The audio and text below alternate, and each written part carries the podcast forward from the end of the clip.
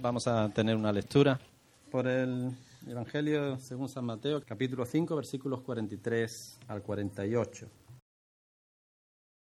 Habéis oído que se dijo, ama a tu prójimo y odia a tu enemigo. Pero yo os digo, amad a vuestros enemigos y orad por quienes os persiguen, para que seáis hijos de vuestro Padre que está en el cielo. Él hace que salga el sol sobre malos y buenos y que llueva sobre justos e injustos. Si amáis solamente a quienes os aman, ¿qué recompensa recibiréis? ¿Acaso no hacen eso hasta los recaudadores de impuestos? Y si solamente saludáis a vuestros hermanos, ¿qué hacéis de más? ¿Acaso no hacen eso hasta los gentiles? Por tanto, sed perfectos, así como vuestro Padre Celestial es perfecto. Pues aquí la palabra de Dios. Este pasaje de la Biblia es uno de los pasajes más, quizá, el más difícil de vivir. Eh, amar a una persona que nos ha lastimado. Para poder vivir este pasaje, para mí es esencial entender una palabra de pasaje. Y una palabra que probablemente jamás le hubieras prestado atención en el pasaje. ¿Sí? Voy a hacer una cosa, voy a empezar, en vez de empezar por el principio, voy a empezar por el final. Porque si no entiendo el final, no voy a poder vivir el principio. ¿Sí? Eh, si tenés tu Biblia, estamos en Mateo 5, 43 al 48. Y si tenés tu Biblia, quiero decirte que notes y observes una palabrita ahí que probablemente te va a sorprender mucho. Pero si no observas esa palabra, pues nada del texto va a tener sentido. Y la palabra está en versículo 48. ¿sí? La palabra es por tanto es la palabra clave para entender todo lo que dice antes. El por tanto. O si querés, algunas versiones dicen pues, o porque, o déjeme traducirles eso. Como resultado, es decir, como consecuencia de lo que sigue después. Eh, hoy quisiera hablar de tres cosas, y lo voy a hacer en este orden a propósito. Primero quisiera hablar del Dios que nos da este mandamiento. Después quisiera hablar de el propósito general de cualquier mandamiento, y lo voy a relacionar con este. Y finalmente quisiera hablar de el significado de este mandamiento. Pero no entender las dos primeras cosas va a ser imposible hacer que podamos vivir este. ¿sí? Déjenme hablarles un poquito primero del Dios del mandamiento, es decir, el Dios que da este mandamiento. Fíjense cómo termina el texto, y esto es lo más importante de todos. ¿Cómo termina el versículo 48? Sean perfectos. Y, miren la pantalla un segundito. ¿Cómo vuestro Padre Celestial es? La clave para entender este pasaje es, Dios es así, por lo tanto, ustedes tienen que ser así. La pregunta es, ¿cómo es Dios? ¿Qué significa perfección en este contexto? Pues perfección en este contexto, la clave está en el por qué, en el pues, en el por tanto, en lo que viene arriba. El texto viene diciendo que Dios hace llover sobre malos y buenos, hace salir el sol sobre justos o injustos. El texto nos está diciendo a nosotros que tenemos que amar a las personas que odian. Esto es lo que nosotros tenemos que hacer. ¿Por qué esto es lo que nosotros tenemos que hacer? Porque esto es exactamente lo que el Padre está haciendo con nosotros todo el tiempo. ¿Qué es lo que el texto está diciendo? El texto está diciendo, yo soy así, yo te amo cuando tú me odias. Yo hago salir el sol sobre tú, sobre tu vida y sobre mi vida cuando no, vos no me prestas atención. La clave del texto está ahí. Creo que estamos, hay que achicar un poquito para que se vea bien todo. Yo te amo cuando tú me odias. Esto es lo que Dios hace constantemente con nosotros. Eh, el texto viene diciendo, Él ama a los que le odian. Y como Él hace eso, nosotros también podemos hacerlo. No por otra razón, no por otro motivo. Eh, el texto dice, Dios hace salir su sol sobre justos e injustos. Es decir, en otras palabras, lo que está diciendo los actos de amor de Dios hacia los humanos no están determinados por su comportamiento. ¿Cómo te portaste, Juan, esta semana? Voy a hacer salir el sol sobre tu vida. Uy, no, no, no, no, no, Rafa. Sobre vos no voy a hacer salir el sol porque te portaste mal. ¿Y vos, Susana? ¿Cómo lo hiciste? El texto dice, no importa cómo nosotros nos comportemos sobre justos o injustos, Él muestra su amor constantemente sobre cualquier persona. La frase se resume re bien en, este, en esta oración. ¿Qué quiere decir que Dios hace salir su sol sobre malos y buenos y justos e injustos? Que su acción hacia nosotros no está determinada por cómo nosotros nos comportamos. No apreciar esto es lo que no me va a permitir vivir esto después. Por eso le digo que es la parte más importante. Porque esto es lo que nosotros constantemente estamos experimentando de parte de Dios. Y es el por tanto, como Dios es así, ustedes tienen que ser así. Es como que constantemente estamos experimentando esta realidad. Ese es el motor o la motivación por la cual, o dónde voy a encontrar yo el motor para poder hacer esto con quien no tengo ganas. Eh, déjenme mostrarles algo, un segundito. Todo el mundo creo que conoce ¿eh? quiénes son ellos. Estaban corriendo hoy por acá hace un ratito. Mika y Tommy. Mika tiene cinco y medio, Tommy tiene tres y, moneditas. Eh, a ver, son mis hijos. Los amo con todo mi corazón. Y todo lo que yo quiero para ellos es bueno. Absolutamente todo. No, no hay nada que me cause más placer en mi relacionarme con ellos que comprarle chuches, llevarlos a ver una peli. El otro día fuimos a ver Turbo, muy recomendada si no lo han visto con sus hijos, se van a divertir los dos. Eh, fuimos a ver, eh, disfrutamos mirar una peli en casa, jugar, jugamos a la pelota, con Mika jugamos a la princesa. En, mi corazón no hay nada más que sale que desearles lo mejor a ellos y que intentar lo mejor a ellos. Jesús va a decir, si, si vos, Nico, siendo malo, querés lo mejor para tus hijos. ¿Cuánto más Dios? Eh, eh, creo que esto... Ahí está. Un concepto importante para tener en cuenta a medida que reflexionamos en este pasaje.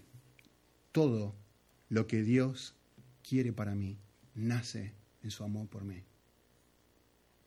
Nada de lo que Él me pide que yo haga tiene algo de odio. Esto es lo que el pasaje está diciendo. Yo soy así, yo soy bueno. Yo no pienso en cómo vos te comportaste este día para levantar el sol y para hacer llover. Yo, siendo tu enemigo, morí por ti. Todo lo que yo busco para, para ti en tu vida es algo bueno. Aún, pensando en los niños, aún cuando quiero que coman verduras. Ellos no lo interpretan como algo bueno, pero el motor el, motivador en mi vida para desear y relacionarme con mis hijos es siempre querer algo bueno para ellos. Y esto es lo que el texto está diciendo. Y esta es la forma que el texto termina diciendo, por tanto, como yo soy perfecto, como yo los amo de esta manera increíble, asombrosa, ustedes pueden ser capaces de hacerlo así. Es decir, jamás podrían hacerlo si yo no lo hubiera hecho con ustedes. Piensen un segundito, piensen en, su propia vida, yo pienso en la mía. Cuando yo me enojo con Dios, Él toma la iniciativa y se reconcilia conmigo. Cuando yo soy infiel, Él permanece fiel. Cuando yo me alejo de Él, Él busca la reconciliación. Constantemente estamos enfrentados, confrontados con un Dios que jamás nos trata en función de cómo nos comportamos. Eh, entender que Dios nos trata no en función de cómo nosotros vivimos y cómo nosotros nos comportamos, es la única clave que nos va a ayudar después, experimentar eso, es lo que nos va a ayudar después a ser capaces de hacer lo mismo con otros. Sin eso, lo segundo es imposible. Por eso decidí empezar por atrás. Eh, hay un pasaje que me encanta, que sé que se los he leído, pero es tan pertinente para, lo que estamos hablando en Oseas, eh, dice así, se los leo. El pueblo no sabía que yo era el que les daba el trigo, el mosto y el aceite y les prodigaba la plata y el oro que ellos usaban para adorar a Baal. Es decir, el texto está diciendo algo increíble. Está diciendo, Dios no solamente hace subir su sol sobre malos y buenos y sobre justos o injustos. El texto está diciendo, Dios le estaba dando al pueblo de Israel el mismo animal que ellos estaban utilizando para sacrificar a otro Dios. Les estaba dando el trigo que ellos estaban utilizando para sacrificar a otro Dios. Y uno dice, pero para Dios, si tendrías que frenar, por lo menos en esta situación donde la gente está cayendo en idolatría, tendrías que frenar de amarlos, tendrías que frenar de darles, de bendecir sus vidas. Y Dios dice, ni aún ahí se dan cuenta, que en esa situación, ni siquiera ahí, yo los trato como se merecen. Eh, pensá un segundito, esto es exactamente lo mismo que Él hace con vos y conmigo todos los días. Él me da la lengua que a veces yo uso para lastimar a una persona. Él me da el aire, que, el aire que respiro, que permite que mi cerebro funcione, que yo utilizo para tener malos pensamientos de personas y generar amargura, generar rechazo, mostrar racismo emocional, no, necesariamente de razas, pero con alguna persona mejor que otra. y todo esto Dios sigue dándome, y sigue dándome, y sigue dándome. Y yo sigo malgastando eso. Y el Señor dice, esto es como yo soy. Amo a quien no se merece amar. Constantemente hago esto contigo y esto es lo único que permite que vos puedas hacer esto con otros. Eh, a veces pensamos de esta forma, ¿no? Ah, hoy me estoy portando bastante bien. Ahora sí que merezco el amor de Dios hoy sí, hoy sí que voy a tener un buen momento de oración, hoy sí que voy a buscar al Señor, porque ahora estoy bastante bien. Otras veces pensamos al revés y decimos, después de hacer esto, ahora sí que seguro, seguro que el Señor no me ama. Después de lo que acabo de hacer, después de esta cosa tan horrible que acabo de hacer, después de esta pelea que acabo de tener con quien sea, después de este pensamiento que acabo de tener, seguro que ahora el Señor está lejos de mí. Lo que el texto está tratando de mostrarnos es que Dios jamás nos trata por lo que nosotros somos o por lo que nosotros hacemos. Obviamente eso plantea la pregunta, ¿no? ¿Qué, es lo que gobierna entonces la actitud de Dios hacia nosotros? ¿Qué es lo que determina que Él nos ame o no nos ame? Bueno, si no depende de nosotros, ¿de qué, ¿de qué depende? Hay un autor que me encanta que se llama Martin Lloyd Jones y él escribió esto y realmente me resulta muy, muy ilustrativo. Él dice así, la respuesta es que lo gobierna su amor. Su amor, no nuestras acciones, su amor, que es completamente desinteresado. En otras palabras, escuchen bien esta frase, me encanta. No depende de nada que haya en nosotros y nos ama a pesar de nosotros. Solo comprendiendo cómo es el Dios de los mandamientos voy a poder vivir el mandamiento. Eh, comprender esto es lo que a mí me va a ayudar a comprender cómo puede ser que Dios me pida que yo viva así también. Porque el texto claramente dice, así como el Padre vive así, tú también tienes que vivir así. Y la, la idea es, porque constantemente lo estoy experimentando de parte de Él, es que yo de vez en cuando puedo hacerlo con otros. Ok, les dije que iba a hablar de tres cosas. Primera cosa, primero el Dios que está detrás del mandamiento. Segundo, el propósito de los mandamientos. Y quisiera decir eh, cuatro cosas acerca del propósito de los mandamientos. En general, se aplica a este, pero también en general. Eh, la primera cosa que quisiera decir es que todos los mandamientos, y especialmente este, eh, tiene como propósito principal que usemos sus fuerzas para cumplirlos. A ver, si hay algo que no puedo hacer, es amar a alguien que me acaba de lastimar. Realmente, por lo menos para mí, yo no sé para ustedes, pero estoy seguro que para más de uno también, eh, frenarme en un momento de ira, frenarme en un momento donde me siento muy lastimado por una persona, sea quien sea, es algo realmente que va más allá de mi capacidad humana. Si va más allá de mi capacidad humana, justamente lo que necesito es algo que no tengo, que es fuerza para poder vivirlo. Eh, no está en este texto, lo saqué de otro, pero es muy pertinente. Eh, hay un pasaje que, me encanta, que habla acerca del servicio, pero la idea es la misma, ¿no? Primera Pedro 4.11 dice así, el que sirve, que está haciendo algo para Dios, que lo haga por medio de la fortaleza que Dios da, para que en todo Dios sea glorificado mediante Jesucristo.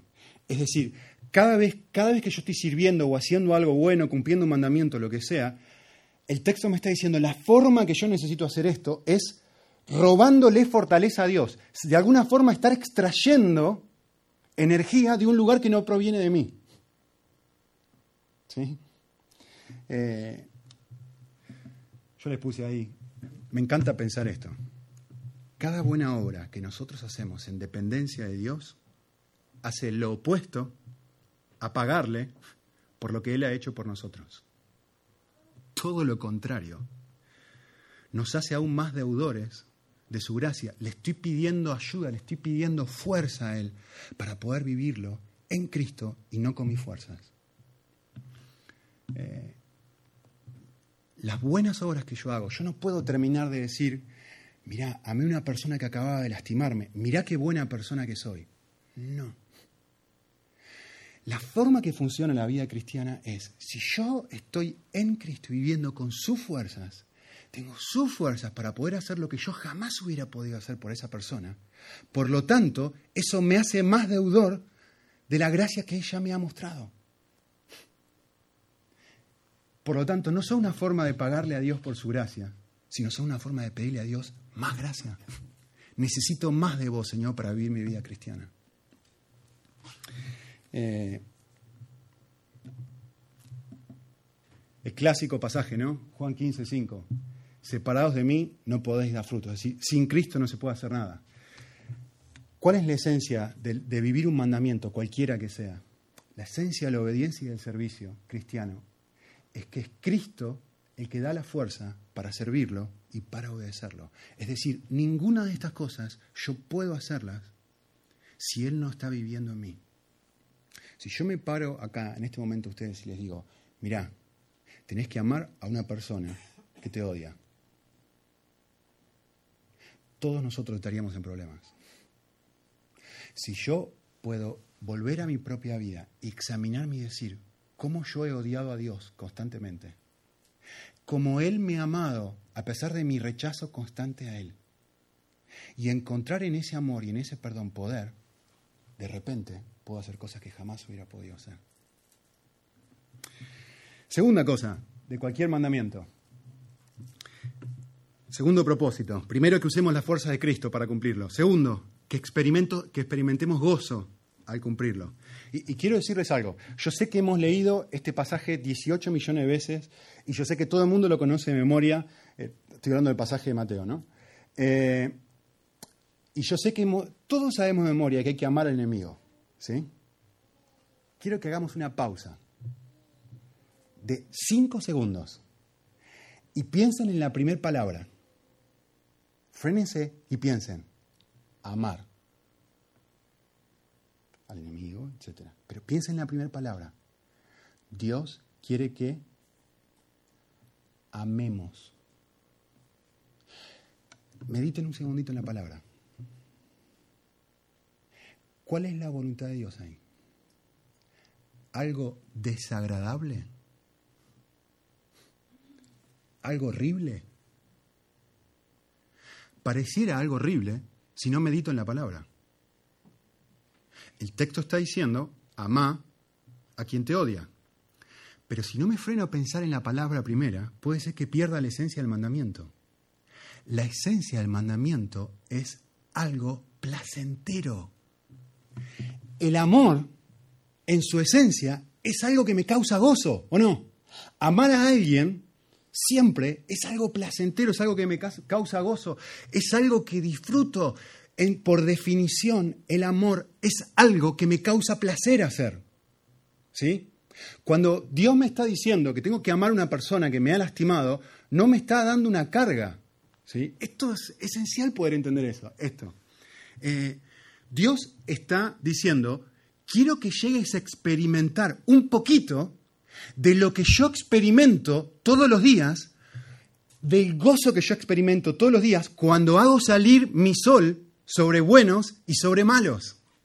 Quiero que, así como yo soy perfecto de esta forma, vos también puedas ser perfecto de esta forma. Es decir, amar a la persona que no te ama. No es, bueno, te portaste mal, te hiciste las cosas, ahora ya sé cómo voy a hacer miserable tu vida. Ya sé cómo voy a hacer miserable tu vida, Nico. A partir de ahora te voy a pedir que ames a tus enemigos. No. Si, yo entiendo el mandamiento de esa forma, no comprendía al Dios detrás del mandamiento. El mandamiento de amar, por, por definición, es un concepto precioso. Y es un estado emocional, espiritual, de la voluntad, de la decisión, de todos mis afectos internos que están involucrados en algo que tiene que causarme placer, si no, no es amor. Es llegar a un nivel espiritual en donde yo estoy disfrutando algo de lo que Dios disfruta todos los días, que es amar al enemigo. Romanos 5.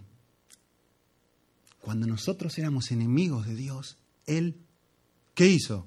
si no me queda otra, está bien, voy a salvar a los hombres. Voy a mandar a mi hijo a morir en la cruz si no me queda otra. Por el gozo puesto delante de él, Jesucristo en Hebreos, menospreció la cruz. Es un acto de amor, es un acto de placer. Cuando Cristo ama a su enemigo. Y cuando vos y yo amamos, sí, comprendemos esto primero en nuestra vida y producto de comprenderlo, somos capaces de entregarlo. Eh, pasaje que me encanta, que, es uno de los pasajes, no sé, más, más qué sé yo, no, sé cómo decirlo, extraño, eh, superlativo, no, encuentro un vocablo que lo pueda definir bien. Eh, casi, por ahí la palabra es increíble. Miren lo que el texto dice aquí en Juan. Dice, si guardáis mis mandamientos, está hablando de los mandamientos, sí, no es otro tema. ¿Permaneceréis en qué? En un lugar tremendamente placentero, que es experimentando el amor de Cristo. Así como yo he hecho esto con mi padre. Y he hecho exactamente lo mismo. He experimentado una cosa tremendamente placentera, que es el amor del Padre. Estas cosas que acabo de decirte, te las he hablado para que sufras. Estas cosas que te estoy hablando, estos mandamientos, estas cosas que te pido, te las estoy diciendo porque yo te trato a vos conforme como vos te comportás. El texto dice, estas cosas que te estoy hablando ahora, las he hablado para que puedas experimentar exactamente el mismo nivel de gozo que yo experimenté cuando yo estaba en la tierra. Mi gozo está en vosotros. No se pierdan el mí ahí, ¿eh? No es cualquier tipo de gozo es el gozo de Cristo. No es el gozo de que gane Real Madrid, ¿cuánto ganó? 5-1, 6-1, ya perdimos la cuenta ayer. No es el gozo de que gane el Barcelona, es el gozo de el mismo nivel de gozo que experimentó Jesús en esta tierra. Él dijo, yo te doy este tipo de mandamientos para que así como yo lo experimenté mientras yo estaba acá relacionado con el Padre, tú también puedas experimentarlo. No es una carga, mis mandamientos, dice primero Juan, no son gravosos, no son un peso, no son algo, uh, qué horrible que es esto. No. Cuando uno pone a pensar realmente en la esencia de lo que se me está pidiendo, se me está pidiendo algo fantástico, que me hace un poquitito parecido a Dios. Por eso la importancia de la primera parte. Porque yo lo hago constantemente por ustedes. Ustedes pueden ser capaces de hacerlo con otros. En mí o a través de mí, como quieran decirlo. Tercer cosa, o de los propósitos de los mandamientos, es que glorifiquemos a Dios después de cumplirlos. El mismo pasaje que yo les leí hoy de 1 Pedro 4, justamente dice, el que sirve, que lo haga con la fuerza que Dios le da. ¿Por qué? ¿Cuál es, cuál es el propósito? ¿Cuál es el objetivo? Para que en absolutamente todo Dios sea glorificado mediante Cristo. Es decir, si Cristo lo está haciendo mediante mi persona, Cristo es el que está obteniendo el crédito y la gloria por hacerlo, no yo. Lean esta frase, ¿eh? la puse acá a propósito, y, y piensen bien, un segundito. Escuchen la esencia de esto. Cuando yo obedezco a Dios, en dependencia de Dios, tengo fuerzas para hacer cosas que antes no podía, experimento gozo al hacer cosas que antes no quería y doy gloria al Dios que antes deshonraba. Pero todo comienza al principio, en cómo lo hago. Eh, el pasaje de Juan 15 que leímos hoy un pedacito. En esto es glorificado mi Padre. Por eso dice esto el texto. En que deis mucho fruto y así probéis que sois mis discípulos. Cuanto más estoy yo viviendo de esta manera, más está Jesús tomando control de mi vida, más está Él viviendo en mí y a través de mí, más gloria obtiene Dios. Cuarto propósito. Ya vamos a llegar al texto, queda poquito. Cuarto propósito. ¿Cuál es el propósito de los mandamientos? Que probemos que somos verdaderos cristianos. Si ustedes miran el capítulo 5 de Mateo y miran el versículo 45, el versículo 44 dice, por eso yo os digo, amad a vuestros enemigos y orad por los que os persiguen. Y me da el propósito, para que seáis hijos de vuestro Padre que está en los cielos. Es decir, viviendo de esta manera es la forma en la que yo pruebo que soy su hijo. ¿Sí? Yo les termino de decir que, que, amar es algo placentero, es algo que disfrutamos, es algo que nos causa placer. Si esto es así, escuchen bien esto, si esto es así, entonces el objetivo del mandamiento es llegar a un estado espiritual donde me causa placer hacer cosas a quienes me hacen cosas malas. Es llegar al punto en mi vida espiritual donde por causa de lo que Cristo hace constantemente en mí, de repente ya no es un peso amar a la persona que termina de lastimarme. De repente es un gozo, es un privilegio, es algo que me causa placer.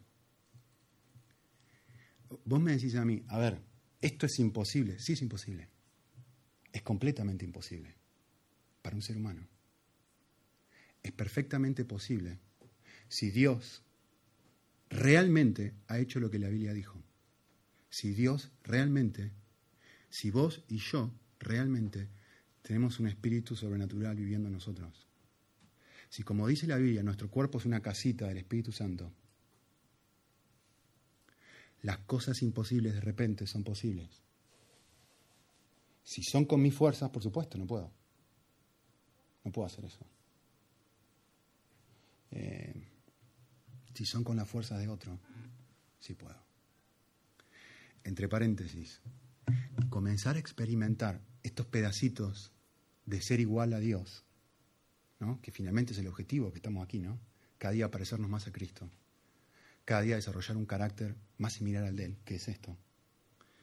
Esto es la evidencia real de que algo cambió en mí. Si no, soy una persona como cualquier otra. La...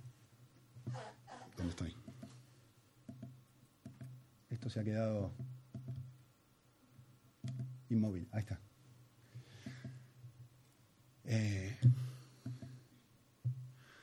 lo que sucede, la evidencia de que, pasó algo sobrenatural en mí, es de que, eh, que soy una persona normal, es que odio al que antes amaba. Eso, odiar lo que antes amaba. ¿Sí? ¿Qué era odiar lo que antes amaba? ¿Qué quiero decir con esto? interceder por una persona que me ha lastimado, desearle el bien a la persona que me acaba de hacer el mal amo lo que antes odiaba. Esto es la evidencia de que algo realmente ha pasado dentro mío. Alguien dijo esto, me encanta. Eh, devolver mal por bien es diabólico. Devolver bien por bien es humano. Devolver bien por mal es divino. Por eso esto es la evidencia de que Dios está dentro mío. puedo hacer algo que solo Dios puede hacer. ¿Sí? Eh, entre paréntesis, lo opuesto, cuando no vivo esto, lo opuesto es exactamente lo mismo, es exactamente igual, se hace presente. Escuchen esto. Eh, cuando no obedezco el mandamiento de Dios, cuando no obedezco un mandato de Dios, cuando no lidio con el dolor que otros me causan de esta forma, es cuando yo tomo el control de mí mismo en vez de dárselo a Jesús. Y entonces odio a mi, enemigo, es decir, no lo amo, lo odio, y como resultado de eso, se crea una raíz de amargura en mi vida, y así, en vez de glorificar a Dios, lo cuestiono diciéndole, ¿por qué permites que esta persona me trate así? Piensen un segundito, ¿qué, ¿qué muestra esto de mí si yo tengo este pensamiento? ¿Qué es lo que muestra esto de mí? Pues algo muy obvio, que soy una persona normal. Porque esta es la forma de pensar de una persona que no, que no tiene a Cristo en su corazón. ¿Por qué me suceden cosas malas? ¿Por qué esa persona me trata de esa manera? No me lo merezco. ¿Por qué, Señor, permitís que esto suceda? Es solamente la persona que puede vivir de esta forma la que realmente muestra que es anormal y que tiene al Espíritu, al Espíritu Santo, al Espíritu de Dios viviendo en él o en ella. Ahora sí, déjeme mostrar ese significado de este mandamiento, ¿sí? Del pasaje. ¿Quién es mi enemigo? Eh, amarás a tu prójimo, escuchaste que fue dicho, y odiarás a tu enemigo, versículo 44. Pero yo digo, amad a vuestros enemigos y orad por los que os persiguen. Pues evidentemente vale la pregunta, preguntar, pues ¿quién es mi enemigo? Si hoy no estamos en guerra con ninguna nación ni estamos peleándonos con nadie. Eh, pues ¿quién tiene enemigos? Yo diría, lo definiría de esta forma. Cualquiera que me hiere es mi enemigo. Y cuando yo hiero a alguien, soy enemigo de esa persona. Es decir, hay momentos donde personas son enemigos para mí y hay momentos donde yo soy enemigo para otros. Déjenme trabajar un poquito esto un poquito más.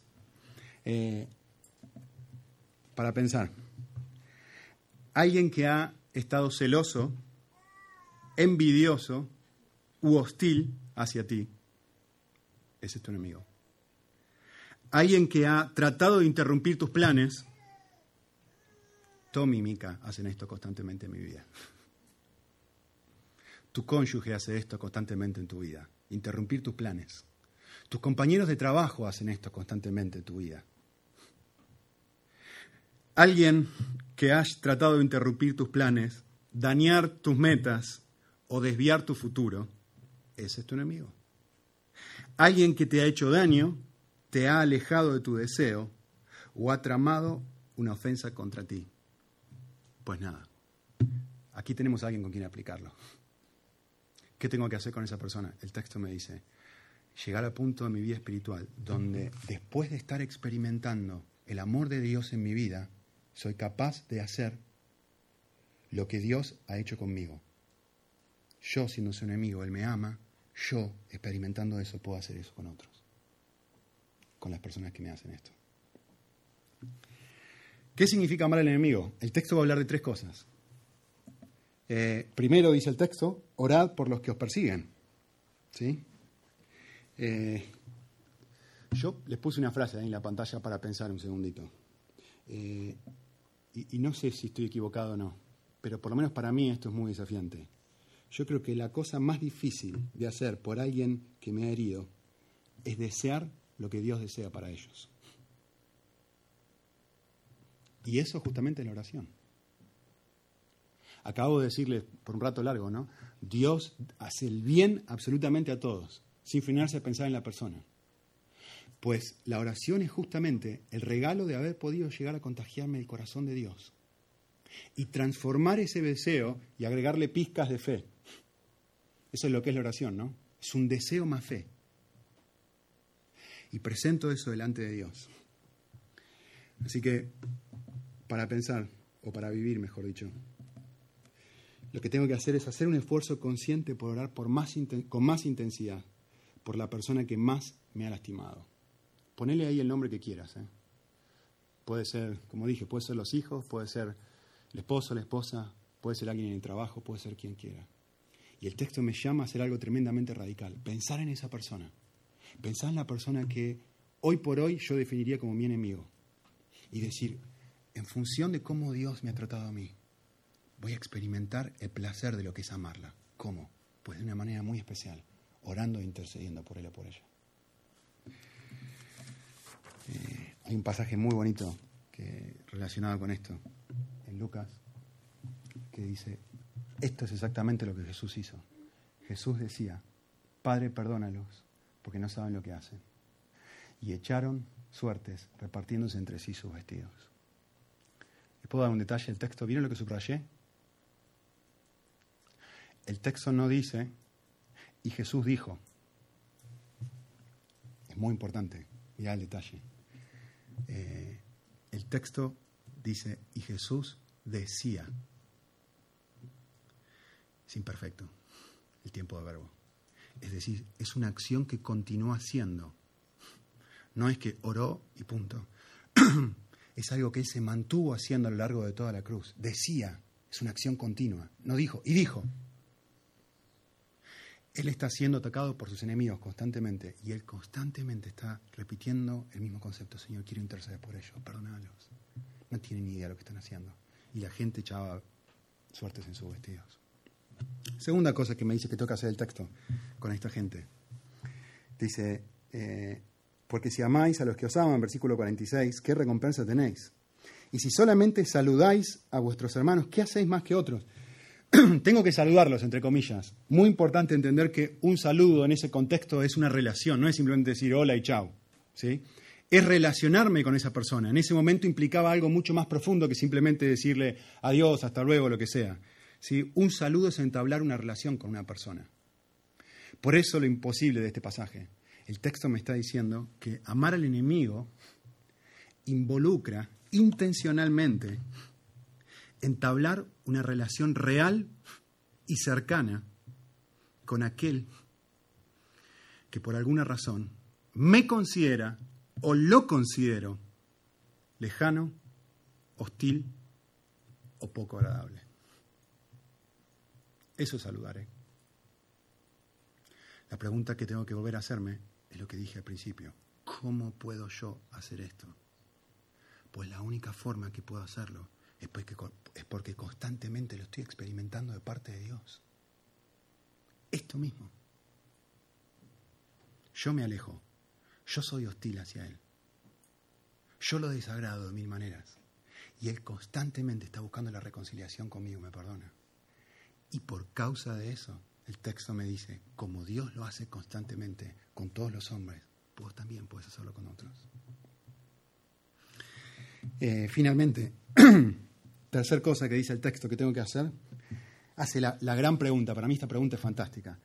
El texto pregunta y dice, porque si amáis a los que os aman, ¿qué recompensa tenéis? Respuesta ninguna. ¿No hacen también lo, mismo los recaudadores de impuestos? Y si saludáis solamente a vuestros hermanos, y, esta es la pregunta del millón, ¿qué hacéis de más?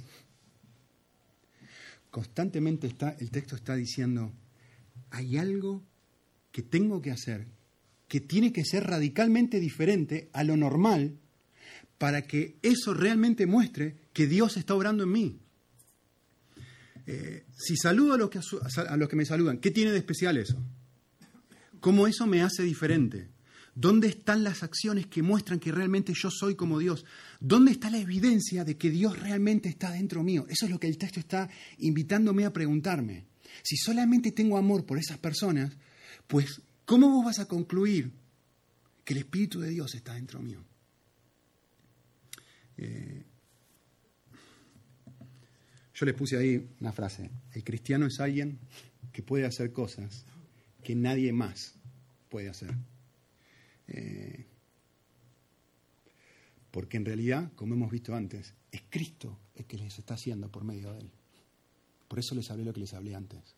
Una persona solamente puede hacer esto porque es Cristo el que le está haciendo por medio de Él. Si no, olvídalo. Imposible. Imposible. Una pregunta para hacerme. ¿Qué acciones hay en mi vida que solamente pueden explicarse en términos sobrenaturales?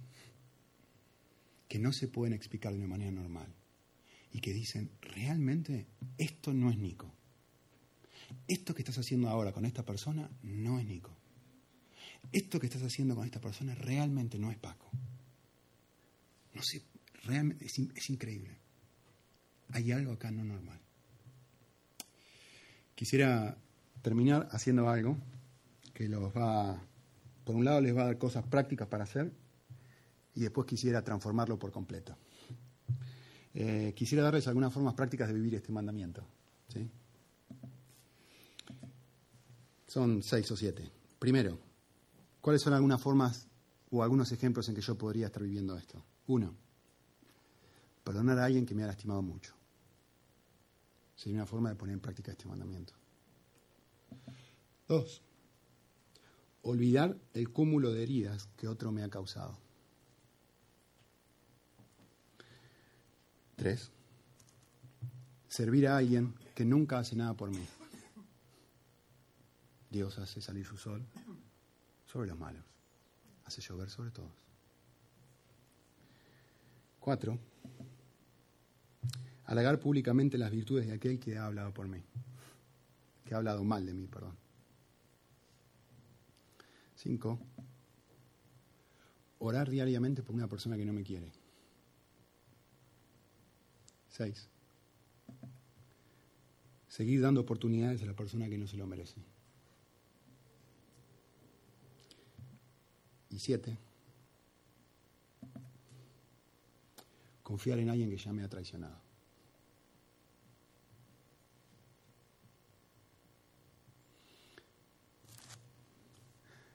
Termina el pasaje diciendo esto. Por tanto, sed vosotros así, porque yo soy así. Lee esto. De vuelta.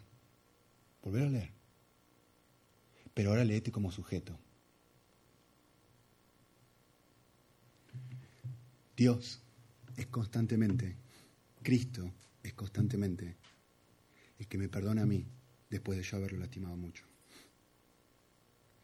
Él es el que olvida el cúmulo de heridas que yo le he causado a Él y le he causado a otros. Él es el que me sirve constantemente haciendo millones de cosas por mí. Ya se los dije. Él es el que le daba el oro y la plata que ellos utilizaban para dar a Baal. Él es el que constantemente me sirve, dándome el aire que respiro cuando yo soy el que hace nada por Él. Él es el que cantidad de veces me permite tener reconocimiento cuando yo me la paso hablando mal de Él o tengo vergüenza de Él. Él es el que, según la Biblia, intercede por nosotros constantemente delante del Padre, Cristo, y lo hace por mí, que constantemente le estoy dando vuelta la cara. Él es el que me sigue dando oportunidades a mí constantemente cuando no las merezco. Eh, y Él es el que continúa confiando en mí cuando yo constantemente lo sigo traicionando. ¿Cómo puedo hacer yo esto con otros? Pues la única forma en que puedo hacerlo es porque el Padre constantemente lo está haciendo conmigo. Vamos a orar un momentito.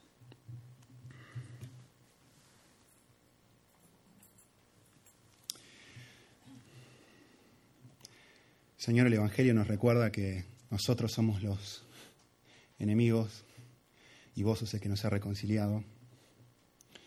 En el Evangelio encontramos la fuerza para primero buscar el perdón delante tuyo y la fuerza para poder otorgar eso a otras personas, Señor. El regalo de comprender que vos sos un Dios que constantemente está haciendo esto con nosotros. Es lo único y el único lugar donde nosotros encontramos el poder para poder de vez en cuando eh, vivirlo con otros. Señor, sabemos todos que estamos ultra lejos, muy lejos de poder vivir cosas como las que estamos eh, compartiendo en esta mañana, pero también sabemos que en Cristo es posible. También sabemos que por experimentarlo constantemente en nuestra vida y el, y el saborearlo en nuestro día a día, por causa de eso, comenzamos a vivir experiencias pequeñitas de lo que es entregarle esto a otras personas también.